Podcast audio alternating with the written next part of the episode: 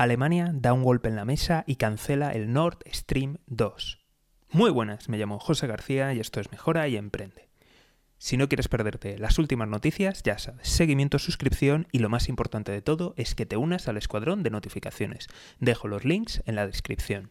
Pues veréis, después de la invasión rusa, la entrada de tropas en Ucrania, eh, comienzan las sanciones y Alemania ha puesto el acelerador, ha anunciado una medida, aún está a la espera de, coordinar con, el resto de socios europeos el resto de, de paquete de medidas, pero ya ha anunciado que cancela el Nord Stream 2.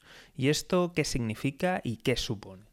Para Rusia va a ser un golpe duro en lo económico, en las exportaciones, pero en lo financiero va a ser un golpe devastador, ya que este gasoducto ha sido financiado y las empresas rusas se han endeudado para hacerlo.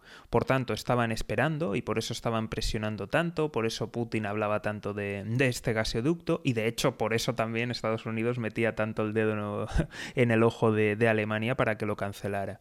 ¿Por qué? Porque tenían previsto empezar a usarlo, y no lo están usando. Entonces en sus cuentas, en sus balances, todas las proyecciones necesitan de ese gasoducto que funcione, empezar a sacar productividad. Así que todos estos meses que ha estado parado, con idas y venidas, pues ahora reciben un golpe aún mucho mayor. Y veremos qué es lo que ocurre, porque evidentemente si Putin trata de cerrar el gas, también se va a pegar un tiro en el pie con la economía, pero por otro lado, pues evidentemente Alemania sigue siendo muy dependiente del gas. Y cuando digo Alemania, que es mucho, pero también hay otros países de centro, norte, de, Europa que realmente dependen, incluso hay algunos países que dependen el 100% del gas de Rusia, otros dependen en un porcentaje mayor, pero aún así siguen siendo porcentajes muy elevados. Así que empieza Alemania fuerte con la primera medida de hecho, esta era una de las medidas de, botón nuclear.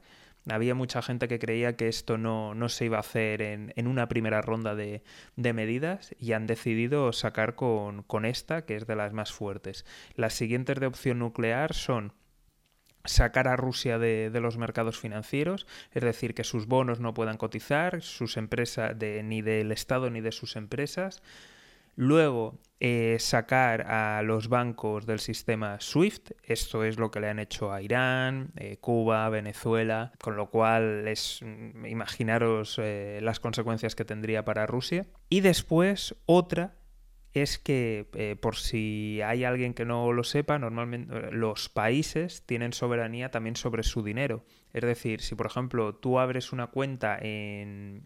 da igual el país que sea, pero si tú la abres en dólares, de una u otra forma ese banco comercial tiene que tener una cuenta en el Banco Central, bueno, en este caso en la Reserva Federal, si fuera en euros en el Banco Central Europeo, por ejemplo, tiene que tener una cuenta ahí en la Reserva Federal o en el Banco Central y por tanto eh, tienen un control absoluto y pueden bloquear a los países de utilizar esas divisas. Entonces, eh, no solamente estaban pensando en el SWIFT, sino que también Estados Unidos estaba planteando impedir que Rusia, eh, ya bien sea el Estado, ciudadanos, empresas, puedan utilizar dólares. Y esto sería una medida devastadora.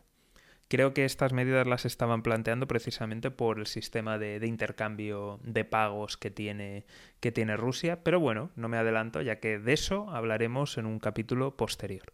Como siempre, si no quieres perderte nada, ya sabes, seguimiento, suscripción y lo más importante de todo es que te unas al escuadrón de notificaciones.